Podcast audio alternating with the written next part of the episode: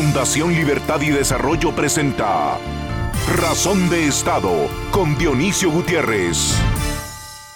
En América Latina hemos vivido por décadas el perverso maleficio del péndulo de la historia, saltando de un extremo a otro, de la incompetencia a la demagogia, del subdesarrollo político a la corrupción, de la infamia y la ausencia de estadistas al vergonzoso patrimonio compartido por izquierdas y derechas de nuestro continente.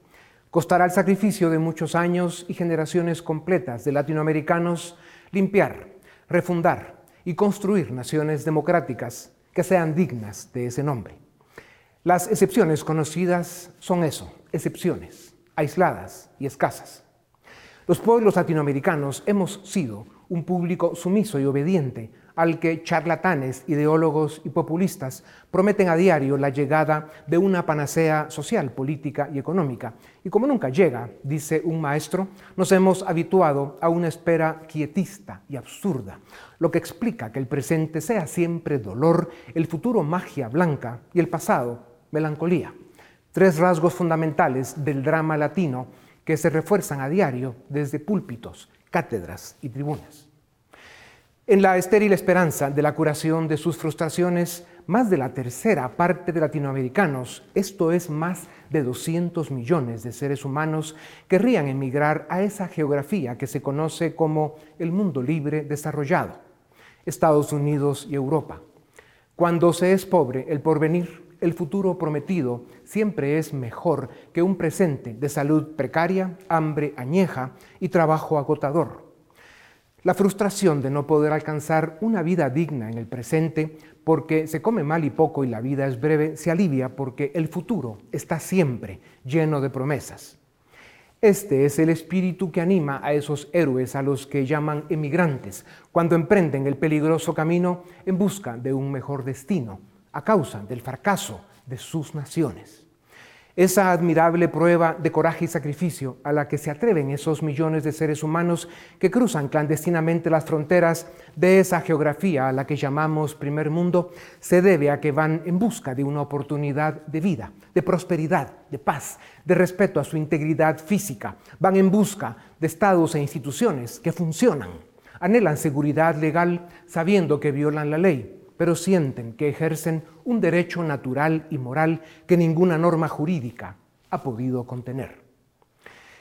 El sueño de atravesar el Río Grande o los riesgos de cruzar los cayos de la Florida o las barreras electrificadas de Tijuana o los muelles de Marsella o el estrecho de Gibraltar para luego subir a trenes y camiones traicioneros son solo algunos de los peligros que han costado vidas y separado familias. Y esto por huir de la pobreza, del populismo, del hambre, de la corrupción, de la falta de libertad, de la falta de oportunidades, de la violencia, del desempleo y la desesperanza. Esa válvula de escape de presión social que es la inmigración está más abierta que nunca. A pesar de sus esfuerzos para evitarlo, o al menos ordenarlo, el primer mundo se está llenando de latinos, africanos, asiáticos y musulmanes. Más que una pena, es una tragedia vergonzosa que tantos países del mundo no puedan ofrecer a su gente un presente de dignidad y un futuro de esperanza. Esa gente está votando con los pies, emigra y envía a casa parte de su ingreso, las remesas que hoy mantienen países a flote. Lo que está claro es que si seguimos como vamos y no corregimos los desajustes del mundo de hoy, con los descubrimientos recientes sobre el universo, podremos considerar la posibilidad de que todos emigremos, pero a otro planeta. Habrá que ver si a los terrícolas nos quieren allá. A continuación, el documental En Razón de Estado. La migración es un fenómeno social que ha acompañado a la especie humana desde el principio de los tiempos.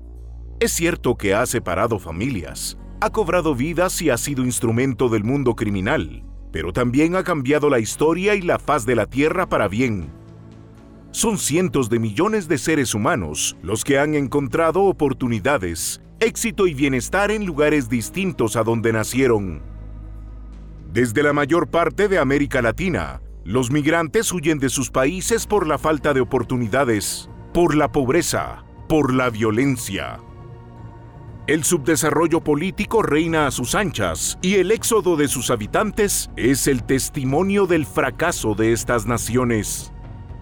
El primer causante de la ola migratoria de las últimas décadas ha sido el socialismo del siglo XXI.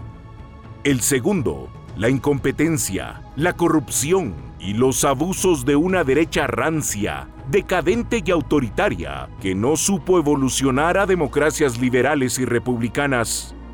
Y el tercer causante ha sido el narcotráfico y el terror destructivo que provoca.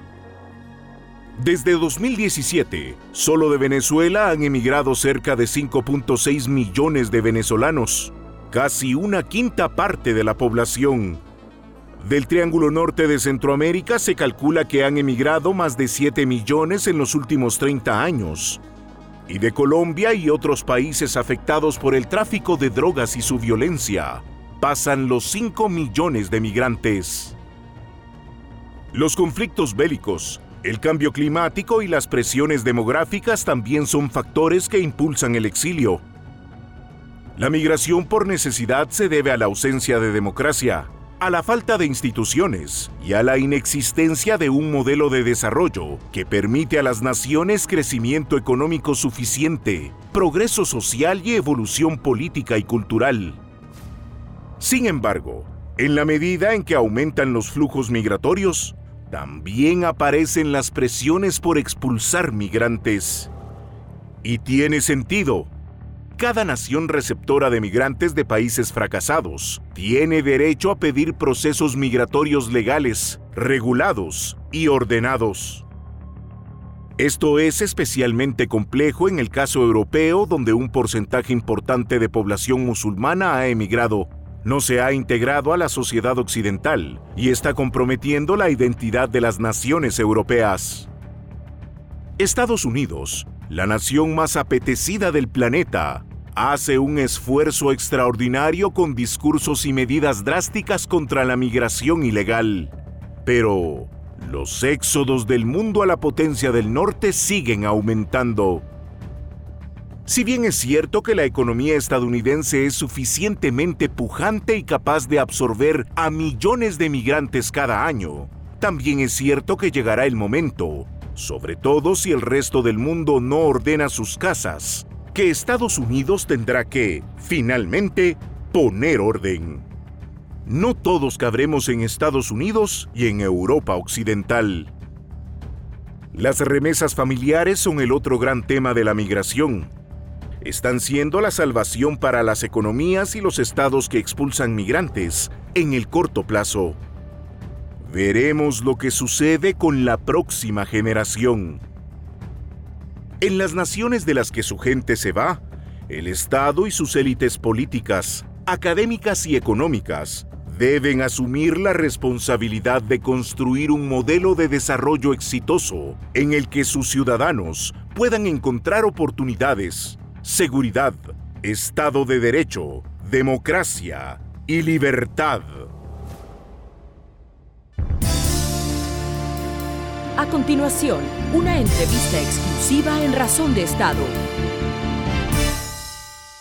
A través de la historia, la migración ha sido y sigue siendo la manifestación valiente de la voluntad del ser humano para superarse, para ser siempre libre, para buscar mejores oportunidades para él y su familia. Dicen que la historia de la humanidad es la historia de las migraciones. ¿Quién vive hoy donde vivieron sus padres o donde nacieron sus abuelos? La migración ha sido una constante en la historia que se repite en todas las épocas y civilizaciones y siempre ha sido eh, por las mismas razones. Huir de la pobreza, del populismo, del hambre, de la corrupción, de la falta de libertad, de la violencia, del desempleo, de la desesperanza y también por la búsqueda de más y mejores oportunidades, porque gracias a Dios estamos hechos para la libertad. Para hablar sobre el tema de migración, los peligros y el drama humano que siempre le acompañan, tengo el gusto de presentarles a Ariel Ruiz Soto, sociólogo por el Whitman College con una maestría en temas sociales de la Universidad de Chicago. Ariel es analista de políticas públicas en el Migration Policy Institute. Trabaja con el programa de políticas de inmigración de Estados Unidos, con quienes analiza consecuencias, tendencias demográficas y el impacto que tiene la migración para la región y para Estados Unidos. Ariel, bienvenido a Razón de Estado. Se calcula que en 2021 hubo 760 mil detenciones en la frontera sur de los Estados Unidos a migrantes provenientes de Centroamérica. Este número duplica las detenciones totales en todas las fronteras de Estados Unidos desde hace una década. Se espera que en 2022 ese número sea aún mayor. ¿Qué explicaciones da la autoridad migratoria de Estados Unidos ante este éxodo centroamericano? Muchas gracias por la invitación. La, consecuencia de, los flujos migratorios que estamos viendo en este momento nos, nos indica dos cosas. La primera es que la situación económica en Centroamérica después de la pandemia eh, no está mejorando o no está mejorando lo suficientemente rápido para poder atender eh, eh, la demanda de trabajo y empleo en Centroamérica, especialmente de Honduras y de Guatemala, para poder sostener ese tipo de, crecimiento. El segundo nos indica que también las políticas en Estados Unidos están cambiando en una manera o pueden cambiar en una manera que pueda atraer a más migración en el futuro. En particular me refiero al título 42 que por esos momentos eh, ayuda a expulsar a migrantes a sus países de origen a México y también cambios en el, sistema de asilo en Estados Unidos, pero los dos eh, se pueden decir que son dos importantes factores para poder ver lo que, está, lo que sucede en este momento. Ya, Ariel, bueno, claro, eh, los problemas de la pandemia eh, son graves y ciertos, sin embargo, esto es mucho más complejo y profundo de lo que aparenta. La migración es un fenómeno imparable, lo ha sido siempre. Aunque se hagan discursos severos y se tomen medidas drásticas, la migración incluso aumenta, pues depende de lo mal gobernados que estén los países y de lo pobre que sean sus economías. ¿Es realista pensar que se puede detener la migración en un mundo cada día más complejo? No, no, no es ser realista y esperar que se vaya a detener la migración, pero lo que estamos esperando buscar es disminuir la migración irregular y promover la migración regular a los países de México, de México, Estados Unidos y Canadá, pero también a otros destinos, para que no sea solamente eh, un destino, pero en realidad la mayoría eh, de las personas migrantes tengan más oportunidades en, otros países. Ya. Ariel, a través de la historia, el contrabando y las drogas han sido una constante que pasa por las fronteras de cualquier geografía. Es cuestión de oferta y demanda. No hay leyes ni fuerzas policiales que lo puedan detener como la experiencia nos enseña. ¿En qué se diferencia esto de las personas que buscan las oportunidades y las certezas que ofrecen Estados Unidos y Europa? ¿Saben ustedes eh, que de una o de otra manera va a pasar? Bueno, pues eh, en particular con el, tráfico de, narcóticos y de drogas es diferente porque también tiene mucho que ver, si, si bien se utilizan los mismos mecanismos, son diferentes volúmenes y también diferentes consecuencias. Lo que estamos viendo en Estados Unidos es que se está expandiendo las consecuencias a personas que pueden traficar este tipo de drogas y que ahora estamos viendo ahora un similar eh, esfuerzo para poder aplicar similares consecuencias y penalties y, otro tipo de, de consecuencias también a las personas que buscan cruzar a personas indocumentadas. Ariel, estamos claros de que el problema de fondo de la migración ilegal es el fracaso de los países. Y mientras las naciones del mundo, que son cada vez más eh, desde donde migra la gente, principalmente a Estados Unidos y a Europa, no se gobiernen mejor y ofrezcan más y mejores oportunidades, la migración irregular incluso va a aumentar. Autoridades del gobierno de Estados Unidos hablan de una migración legal, como ya mencionabas tú hace un momento, como resultado de un debido proceso migratorio, que toma tiempo, trámites y solo una minoría lo consigue. Aunque debiera ser la norma, ¿es realista pretenderlo? En el corto plazo no es realista, pero sí podemos poder eh, proveer eh, más alternativas para disminuir la migración irregular de ciertos países o de ciertos tipos de, de características de grupos, por ejemplo, familias menores de edad, para que menos de ellos estén viéndose en situaciones más y más complicadas a riesgo y peligro para ellos. Ya, claro, y aún así el, número de, personas que lo logran es muy bajo y por eso hay una presión tan grande de, gente que quiere emigrar a Estados Unidos o a algunos países europeos pues de forma irregular, ¿no? Porque obviamente saben que, que el otro no es real. Ariel, un tema de fondo. Estados Unidos es el país del mundo que más migración recibe de los cinco continentes. aunque a muchos les duela, es porque the USA es el mejor país del planeta. Esto representa el 20% de la migración global en Estados Unidos y el 15% de la población de Estados Unidos pues son migrantes. Eh, su generosidad y su apertura, a pesar de los momentos difíciles, es indiscutible. Pocos lo agradecen. Imagínate, la migración del sur llega al norte de países con gobiernos corruptos, élites indiferentes y con los narcos y los populistas de extrema izquierda cada día más en control. Y pretenden que todo lo resuelva el hermano grande. A pesar de la invasión de la que está siendo objeto Estados Unidos, las autoridades del gobierno en Washington guardan las formas y tratan de que los procesos sean lo más civilizados posible. No es fácil. No se escucha de gente que emigre a Rusia, Corea del Norte, Cuba, Venezuela u otros. La hipocresía y el discurso políticamente correcto es una de las pandemias que hay en el mundo. ¿A qué extremos puede y tal vez deba llegar Estados Unidos para minimizar o incluso detener la invasión de migrantes ilegales de países cada día más fracasados?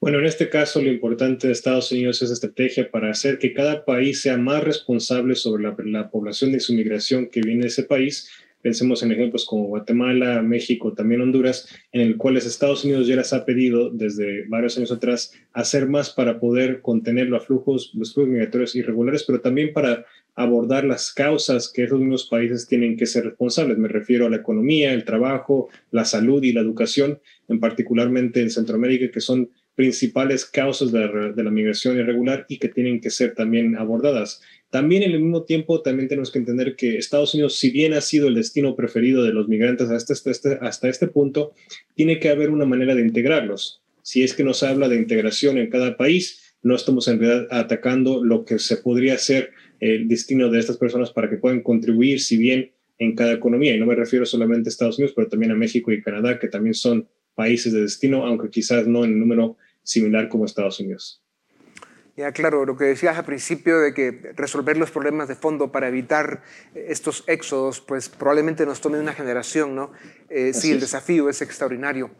Ariel, Greg Abbott, gobernador de Texas, el estado más afectado por la migración ilegal, critica al presidente Biden por no tomar medidas suficientemente disuasorias contra la migración irregular. ¿A qué medidas se refiere el gobernador Abbott? ¿Podrían funcionar? Bueno, eh, el, en este momento la, la, temática de migración en Texas es muy importante porque se ha visto una alza de migrantes que buscan entrar por medio de la frontera con Texas para poder ingresar al país. Esto se, es porque existen rutas ya de tráfico de, de personas, pero también de, de, coyotes que pueden utilizar ese tipo de puntos para entrar. Lo que se refiere el gobernador de Texas es que no, para su perspectiva no tienen suficientemente eh, vigilado la frontera y por eso más personas aprovechan de diferentes tipos de maneras de entrar. Pero cabe mencionar que también otros estados que también tienen un sueldo o un flujo de migración muy grande, como por ejemplo California y Nevada o Arizona, han, han, visto la migración desde una perspectiva un poco diferente. Esto tiene que ser un tema de cuáles son los poderes y la autoridad del poder federal y también el estatal. Pero en este caso estamos viendo una, una, una conversación entre el Estado y la Federación para entender quién es el responsable de qué y cómo se pueden mejor a abordar los flujos migratorios en cada parte de la frontera.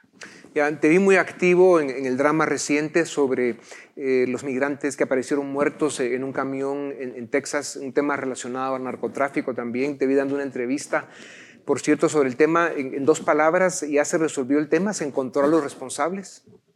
Se encontró a dos responsables, pero todavía no eh, a la a otros afiliados que tenemos entendido en eh, este tipo de, de, networks de coyotes no solamente son una o dos personas, son en realidad negocios que tienen muchas personas involucradas y de parte de muchas partes de, de, los flujos. Podemos pensar que solamente estas personas están en la frontera con México Estados Unidos, pero en realidad de hecho, este tipo de, networks de, coyotes empiezan en Centroamérica o aún más al sur de Centroamérica para poder llegar hasta, hasta acá. Entonces, esperemos ver si se puede hacer más en México, pero también en otros países para identificar cómo se pudo haber eh, transcurrido ese tipo de, evento. Sí, realmente son organizaciones criminales, ¿verdad?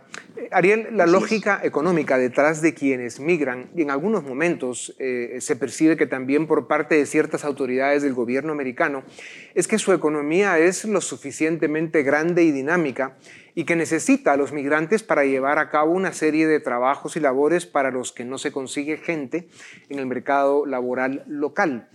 ¿Es así? ¿Y a cuál eh, es, cuál es el límite? Pues por el momento, digamos, están pasando casi todos los que se quieren ir.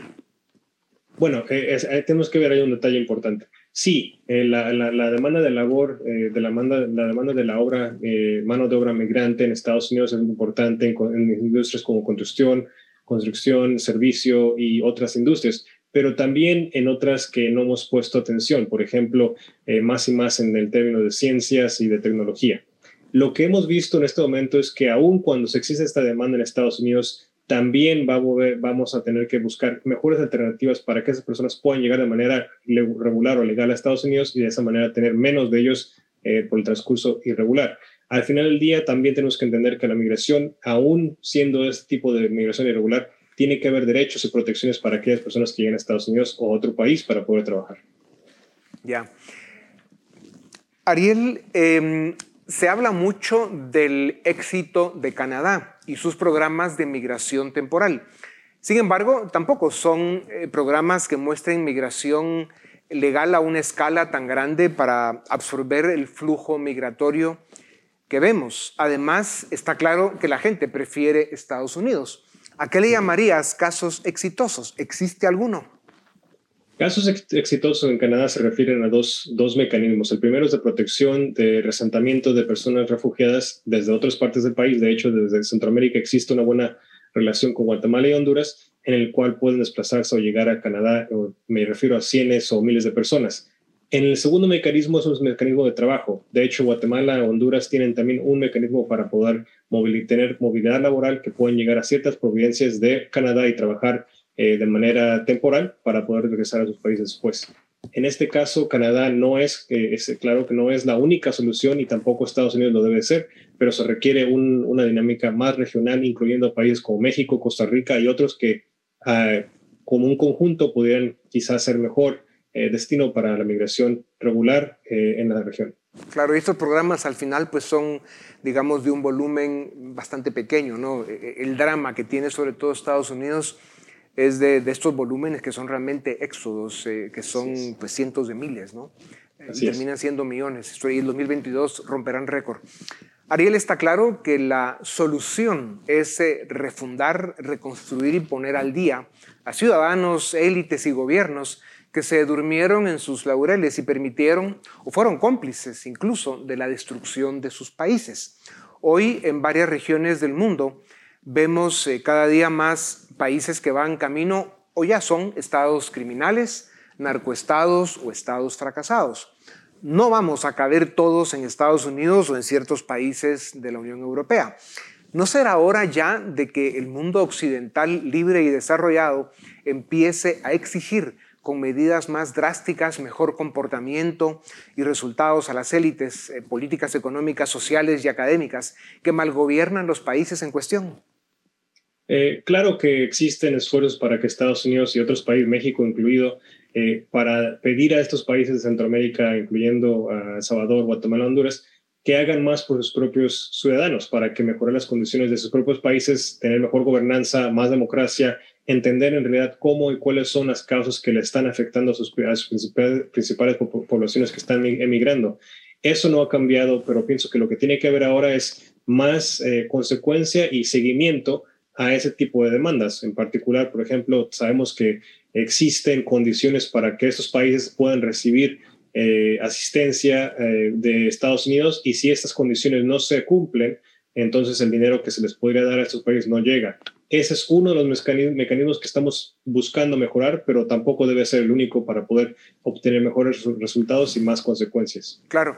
mi pregunta iba también o incluía también eh, al, mundo africano, el mundo musulmán y los efectos que esto está, teniendo en Europa e incluso también en Estados Unidos. No sea, el mundo eh, sufre una serie de complejidades, disrupciones y debilidades estructurales eh, por los que se están sintiendo los efectos. ¿no? no solo el clima, la pandemia, la naturaleza nos dan problemas, también los seres humanos somos complicados.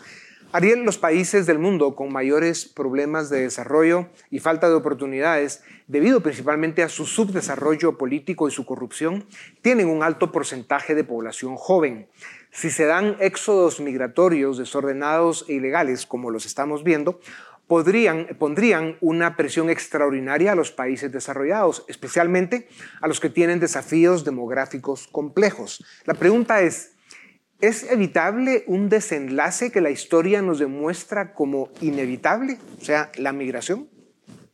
La migración siempre ha sido un mecanismo de desarrollo en ciertos países y en realidad es importante recalcar el punto que la demografía también eh, ayuda a, predecir los flujos en el futuro. En el caso, por ejemplo, de El Salvador, hemos visto que entre más envejece su población, menos de ellos eh, buscan emigrar de manera irregular. En Guatemala, Honduras, en otros países similares, en otras partes del mundo, que son sociedades más jóvenes, eh, siempre existe una demanda que sobrepasa, una demanda de, de oportunidades que sobrepasa eh, los recursos existentes en cada país. Entonces, lo que tenemos que pensar es cómo se puede poder mejorar esa planificación para el futuro y, claro, con cada país en su debida responsabilidad para entender qué es lo que sigue en el futuro en, en, siguientes diferentes industrias, pero también en otros problemas sociales que tiene cada país. Ya. Ariel, América Latina tiene décadas de tener problemas, muchos y muy complejos, y su desarrollo no ha avanzado a la velocidad que necesitábamos. Por eso estamos hoy donde estamos. En este momento están capturando eh, los gobiernos de la región, el club de políticos, especialmente de izquierda, populistas autoritarios y algunos de ellos aliados al narcotráfico. Las economías de la región sufrirán un deterioro aún mayor del que ya se tiene. Ya sabemos lo que esto significa para el tema migratorio. ¿Cómo analizan esto en Washington? Bueno, entendemos que la situación de corrupción y de falta de gobernanza son desafortunadamente un problema muy grave para la sociedad y la, población en Centroamérica y otras partes del mundo, en lo cual Estados Unidos está exigiendo que haya más transparencia, pero también mejores eh, programas para poder apoyar a la población que se siente eh, alienada, marginalizada de este tipo de sociedad. Lo que estamos viendo en, en Latinoamérica que me preocupa más es una devolución de los tipos de lazos que se requiere de confianza con el gobierno y si no existe esa confianza en el gobierno, mucho menos se puede dar un tipo de provisión de servicios a los que más lo necesitan. Estamos viendo cómo poder mejorar ese tipo de confianza, empezar a combatir la corrupción de una manera segura y transparente para que exista mejor confianza, no solamente entre ciudadanos, pero también con su gobierno, que al final del día va a ser lo que mejora y que le dé un futuro eh, para muchas personas que buscan emigrar en largo plazo. Ariel, nos quedan dos minutos y tal vez con un sí o con un no. ¿La violencia y el clima son causas también para migrar? Sí, ¿Crees que sin las remesas familiares que envían los migrantes, varios países de la región ya habrían colapsado y veríamos más estados fracasados? Eh, depende, pero en realidad sí. Ok. Para terminar, Ariel, eh, con el factor demográfico global, ¿a dónde nos lleva un mundo en el que las tasas de fertilidad son cada día más bajas en, el occidente desarrollado y más altas en África y el mundo musulmán. América Latina las tiene altas también, pero con una clara tendencia a la baja. Eh, eh, eh, ¿Cómo termina el mundo dentro de 10, 15, 20 o 25 años? Sé que es una pregunta compleja y te pido disculpas por eso, pero en pocas palabras.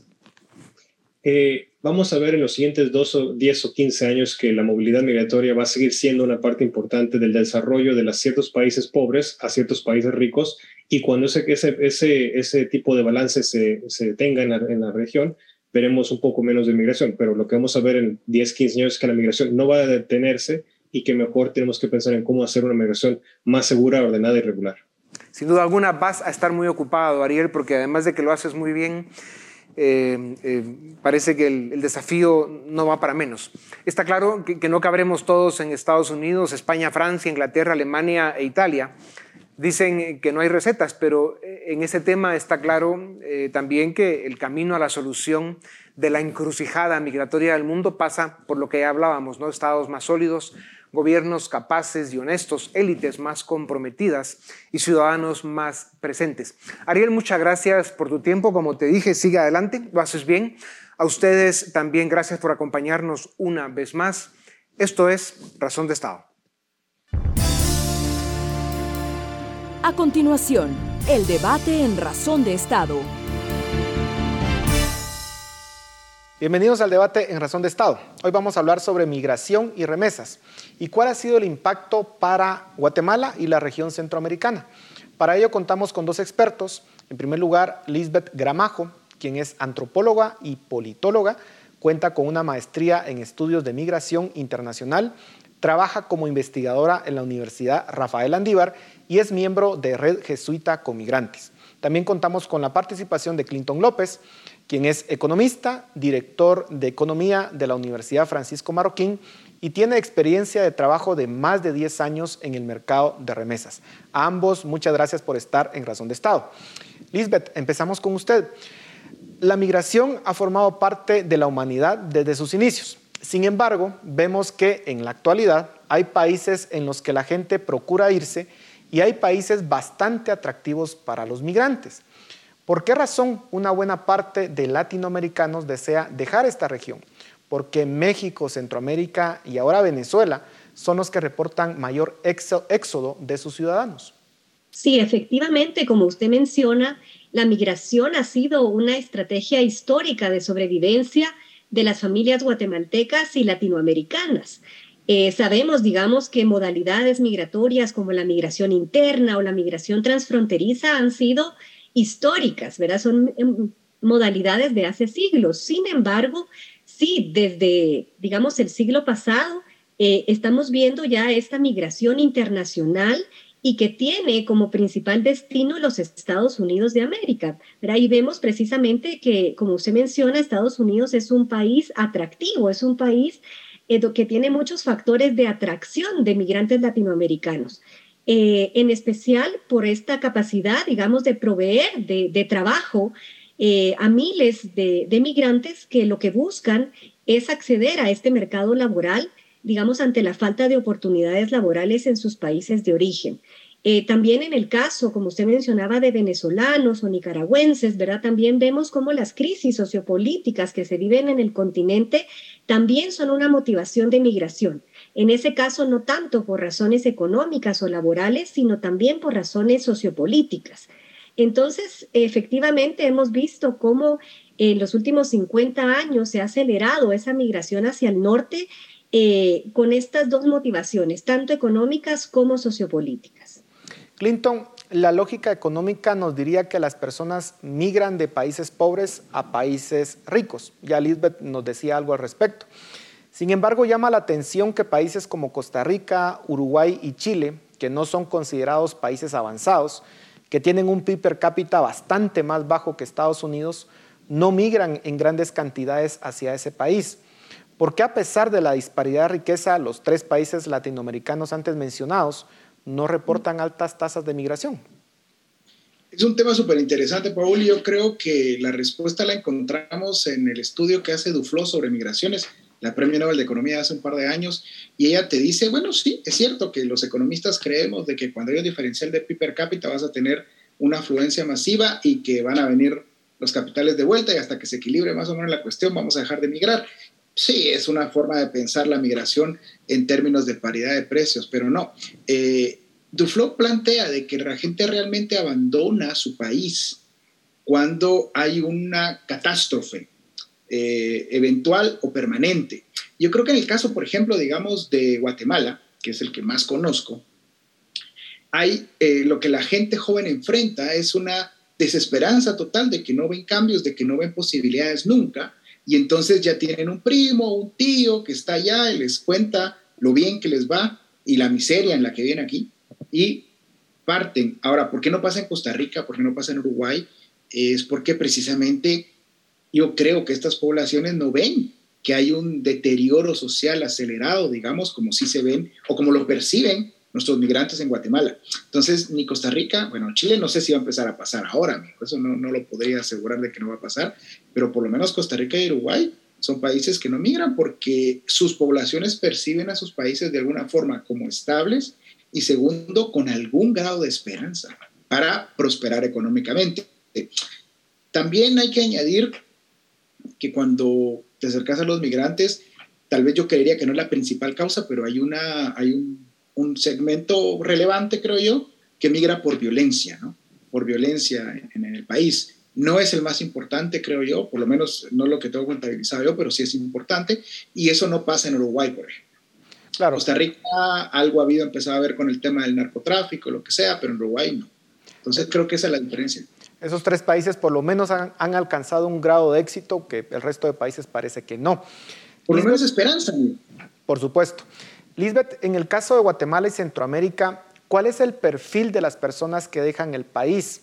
Eh, ¿En qué regiones se reporta más éxodo? Porque muchas veces pensamos que son las personas más pobres. ¿Es así o no? Sí, eh, bueno, yo quisiera para ahí referirme también un poco a la parte histórica, ¿verdad? Como bien mencionaba Clinton, eh, en esta historia, digamos, de la migración guatemalteca hacia los Estados Unidos, que como sabemos ya tiene más de cinco décadas, digamos, desde que llegaron esos migrantes pioneros guatemaltecos a abrirse camino en los Estados Unidos, sí hay todo un componente histórico que crea redes migratorias entre el país de origen y el país de destino. Sabemos que muchos de los que hoy migran, digamos, no es que migren para abrirse brecha o van como pioneros, sino que van a reunirse con muchos de sus familiares que ya se encuentran en los Estados Unidos. Entonces nosotros cuando hacemos como esa historia migratoria vemos eh, que ha ido cambiando el perfil también del guatemalteco que está yendo hacia Estados Unidos. Cuando veíamos los migrantes pioneros, muchos eran hombres, jefes de familia, que iban precisamente a abrirse ese camino en los Estados Unidos. Pero ya hoy, digamos, con esa historia migratoria de más de cinco décadas, estamos viendo cómo el perfil se ha ido diversificando. Hoy también migran no solo los hombres, sino mujeres, unidades familiares, ¿verdad? Quiere decir padre, madre con alguno de los niños, eh, niños, niñas y adolescentes cada vez más, ¿verdad? Estamos en una etapa donde ya no son solo las motivaciones económicas, eh, no es solo la violencia, como también se hablaba, sino también eh, muchas de las personas que migran están buscando la reunificación familiar en el extranjero. Eh, respecto, digamos, eh, bueno, vemos esa diversificación en el perfil respecto a las regiones de origen, em, digamos, las encuestas como las que hace OIM, también el censo de población de 2018, nos muestran un poco cuáles son las regiones del país eh, donde se registran más migrantes internacionales. Y vemos principalmente el altiplano occidental guatemalteco, que sabemos que históricamente ha sido esa región de origen de personas migrantes, pero también varios lugares del oriente del país, ¿verdad? Sabemos que en lugares como Jutiapa también hay una migración histórica hacia Estados Unidos, pero lo interesante sí es ver cómo recientemente digamos ya casi en todo el país, ¿verdad? Hay regiones donde antes no se migraba, como por ejemplo Baja Verapaz, Alta Verapaz, hoy registran migración. Entonces sí vemos cómo se está diversificando esa migración, cómo los perfiles son diversos y también cómo se está convirtiendo en casi una de las únicas alternativas que tiene la población guatemalteca, digamos, frente a esa falta de oportunidades, pero también, como decía Clinton, a esa desesperanza en torno a la realidad en Guatemala. Clinton, las remesas cada vez tienen un mayor peso en la economía de Guatemala. ¿Hay alguna estimación del aporte al crecimiento del país que hacen las remesas? ¿En cuánto dejaría de crecer la economía de Guatemala sin las remesas? Mira, yo, yo honestamente no lo he calculado, pero sabemos que más o menos las remesas son 18, 19% del último PIB y se espera que sea más o menos 20 este año que viene o este año en el que estamos actualmente. El impacto de las remesas creo que va sobre todo por el lado del consumo y por el flujo y por el tamaño, diría que es relevante. No sé cuánto aporta exactamente a, la tasa de crecimiento, pero, pero, pero sí aporta y sobre todo, digamos, más que, digamos, tratar de calcular el impacto en el crecimiento, creo que lo importante es cuánto alivia la pobreza. Eh, cuánto alivia la pobreza. Eh, voy a saltar un poquito de tema para, para, contestar esta pregunta, pero acaba de salir el 26 de julio un informe internacional de Merrill Lynch sobre Guatemala y sus mercados. Entonces, la única forma, digamos, de que la migración parara es que la situación laboral en general, digamos, de Guatemala cambiara radicalmente. Y la única forma de hacerlo es que tuviéramos unos derechos de propiedad claramente respetados para tener masiva inversión de capital, para que pudieran haber demandas competitivas sobre los factores trabajo, que es lo que estamos hablando. Y la forma en que nos miran del extranjero creo que es reveladora. dice que únicamente empresas que tienen eh, favoritismo y apoyo del poder político de turno son las que pueden operar. Entonces, imagínate, eh, eso creo yo, digamos, que es lo que genera la desesperanza terrible del guatemalteco, porque no va a encontrar nunca demandas competitivas por su factor laboral y entonces eh, aporta al crecimiento económico enviando remesas para que su familia eh, pueda subsistir. Yo diría que por lo menos un punto porcentual de la tasa de crecimiento económico eh, debería ser atribuida a las remesas por la forma en que se calcula el PIB, ¿no? que todo iría básicamente a consumo mayoritario.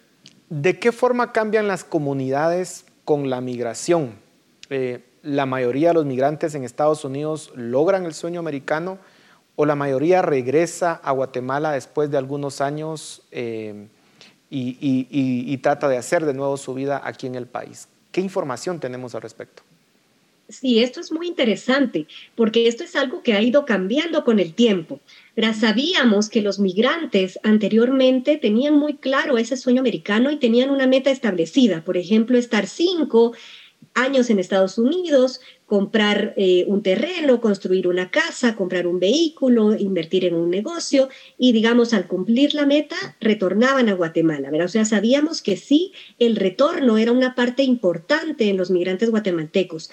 Sin embargo, sí estamos viendo que en los últimos años esto ha ido cambiando.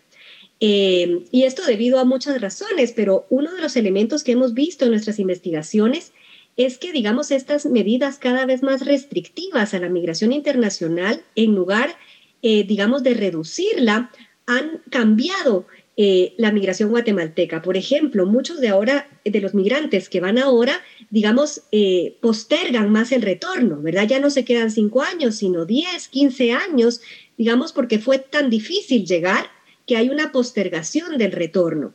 Otros, digamos, optan por llevar a familiares y reunificarse en los Estados Unidos. Entonces estamos viendo cómo también ese sueño americano está cambiando, cómo las metas van cambiando y cómo también las propias medidas restrictivas a la migración hacen que ese flujo migratorio vaya cambiando.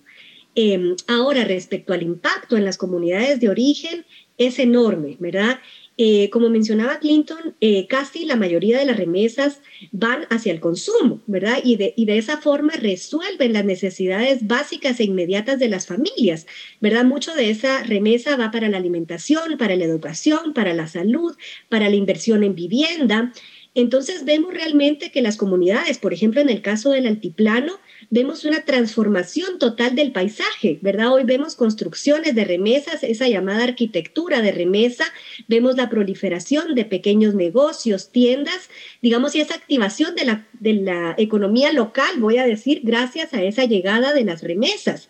Eh, también en la época de pandemia, y eso es muy importante, Muchos estudios han revelado cómo las remesas sirvieron como estabilizador de la economía, ¿verdad? O sea, ¿en qué situación estarían esas familias si no hubieran recibido estas remesas por parte de los migrantes? ¿verdad? En la situación tan difícil como la pandemia. Entonces yo diría que la migración o el sueño americano sí ha transformado y está transformando la forma de vida en las comunidades en Guatemala.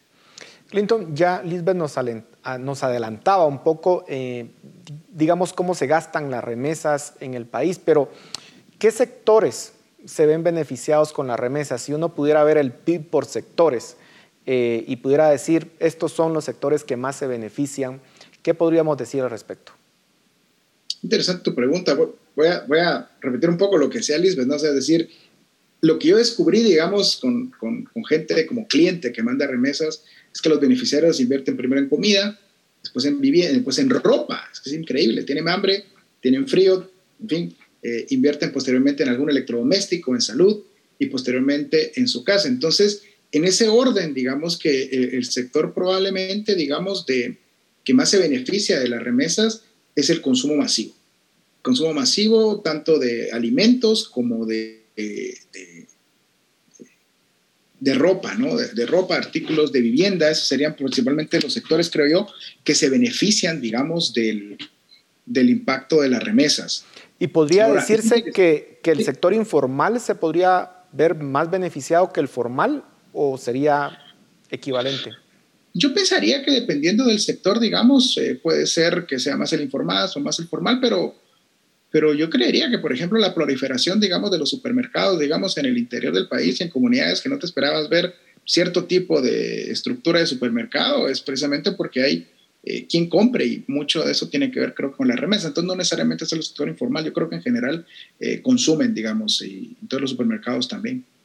Ahora, Elizabeth, en las últimas dos crisis económicas en Estados Unidos, la de 2008-2009 y la de 2020, las remesas mostraron una alta resiliencia. De hecho, en la crisis de 2020 las remesas terminaron creciendo un 7%, algo extraordinario considerando la magnitud de la crisis que se vivía en ese momento. Eso demuestra de alguna forma el apego de los migrantes a sus familias en Guatemala. Pero la pregunta es, ¿eventualmente se perderá ese vínculo? ¿Hay experiencias de otros países que nos podrían dar alguna idea, alguna luz de cuánto tiempo pasa antes que se pierdan los vínculos familiares con el país de origen? Sí, efectivamente, eh, digamos, la remesa es una de esas formas de mantener el vínculo, ¿verdad? Es un vínculo directo, cercano y tangible entre los familiares en el extranjero y los familiares en las comunidades de origen. Eh, pero hay otras formas también de estrechar el vínculo, ¿verdad? Yo también quisiera referirme a todo el avance en las telecomunicaciones, ¿verdad? Hoy sabemos, eh, y también en eso es, es, uno de los rubros en los que invierte el migrante, ¿verdad? Por ejemplo, en estos teléfonos celulares, eh, las nuevas tecnologías, digamos, hoy se comunican a través de estas redes sociales como el WhatsApp, el Facebook, ¿verdad? Entonces, sí vemos también que hay otras formas de mantener ese vínculo eh, y digamos ese avance en la tecnología en los últimos años ha estrechado aún más el vínculo entre comunidades de origen y destino. Hoy un migrante en el extranjero puede estar siguiendo en tiempo real una celebración en su comunidad de origen, ¿verdad? Puede participar de esa feria o fiesta patronal a través de su celular, ¿verdad? Entonces sí estamos viendo cómo eh, ese vínculo por lo general permanece, ¿verdad? O sea, sí se dan casos de familiares, digamos, que pierden el contacto con sus familias, pero por lo general en el caso de la migración guatemalteca vemos que el vínculo se mantiene y se mantiene a lo largo de los años. Y también, como usted dice, eh, ha mostrado ser resiliente, ¿verdad? Y esto es un tema muy importante, ¿verdad? En esos momentos de mayores crisis vemos cómo los migrantes, ¿verdad? Hacen sacrificios importantes en el extranjero eh, para enviar a sus familias esos fondos eh, porque saben, digamos, que se traduce en, esa, en ese consumo básico de sobrevivencia para los familiares, ¿verdad? Eh, y eso lo vimos ahora durante la pandemia, pero lo hemos visto en crisis anteriores. Ya se nos está terminando el tiempo, así que les voy a rogar respuestas muy cortas a las siguientes preguntas, pero Clinton, las remesas han crecido 25% en los primeros meses del año y es posible que se cierre el año con más de 19 mil millones de dólares. Eh, dos preguntas. Primero, ¿por qué el crecimiento extraordinario de las remesas en los últimos dos años? Porque 2021 creció más de 40%. Esto refleja que hay muchas más personas migrando a Estados Unidos. Y la segunda, que siempre surge esa pregunta, ¿hay alguna forma de aprovechar eh, de mejor forma, valga la redundancia, ese flujo de dinero para propiciar el desarrollo del país? Ok, muchas gracias. Yo, pensaría, amigo, que, a ver, la primera, que es la más fácil, creo yo, digamos, ¿por qué ha crecido tanto la cantidad de remesas? Estados Unidos, digamos, a partir de la pandemia y para acá, tuvo todo este periodo de, la, Great Resignation, de que la gente renunció, de que no quería trabajar, y nuestros migrantes, nuestros compatriotas, habitualmente tienden a buscar dos o tres trabajos, ¿no? Y, y a veces te entrevistas con personas, si uno no lo cree, prácticamente no duermen. Parece mentira, pero es cierto. Y entonces tienen dos o tres trabajos. Entonces cuando hay una época donde pueden tener dos o tres trabajos, los tienen. Y entonces los montos aumentan. Y hay específicas profesiones, digamos, de latinos que ahorita han aumentado su ingreso y entonces aumenta el volumen. Acuérdate que el volumen no necesariamente coincide con el número de migrantes, pero tampoco ha crecido brutalmente el promedio de las remesas. Entonces, lo cual nos lleva a pensar que efectivamente sí, hay una cantidad muchísimo más grande de guatemaltecos en Estados Unidos. Y segundo, un poco contribuyendo a lo que decía Lisbeth sobre cuándo se corta el vínculo. Yo no sé, pero yo lo que recuerdo haber visto en bases de datos de cuando, cuando yo analizaba este tema, bases de datos de más o menos 10, 12 años, es que después de 7 años el monto de las remesas y la frecuencia de las remesas disminuye fuertemente, en promedio. Entonces, Obviamente, el fenómeno de la migración, ahora empezaba en los 80, se agudizó a partir de los 90 y sobre todo a principios del 2000, y ahora tiene otro boom. Entonces, necesariamente tiene que haber, digamos, muchísimas más personas, digamos, enviando remesas hoy en día de la que lo hacían los años anteriores. Y la tercera pregunta, me decías, ¿cómo aprovechar mejor el flujo de las remesas?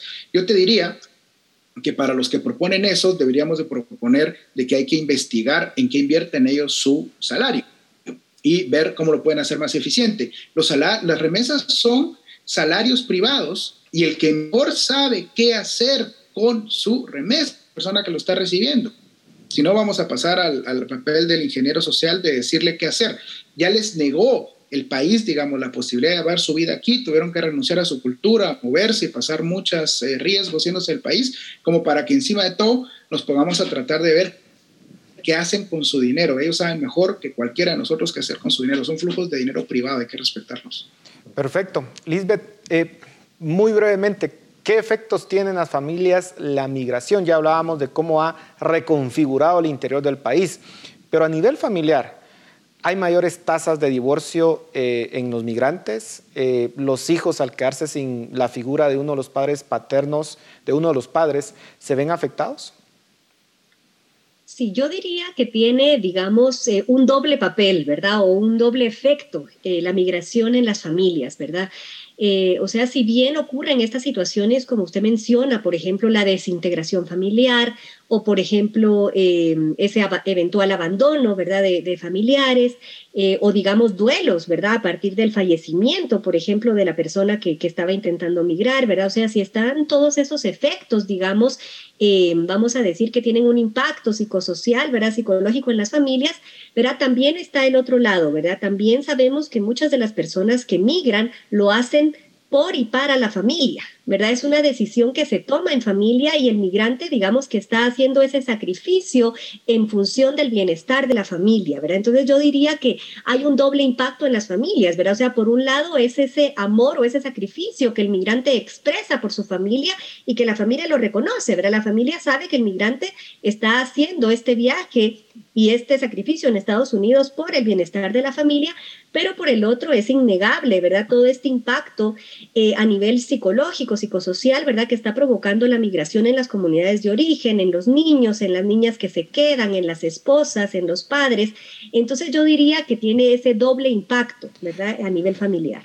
Clinton, 15 segundos para responder esta pregunta. ¿Se puede lograr detener la migración hacia Estados Unidos y qué puede hacer Estados Unidos para promover mayor crecimiento y desarrollo en la región centroamericana? 15 Estados minutos. Unidos hay que decirle que mejor no se meta porque creo que los problemas tenemos que resolver nosotros.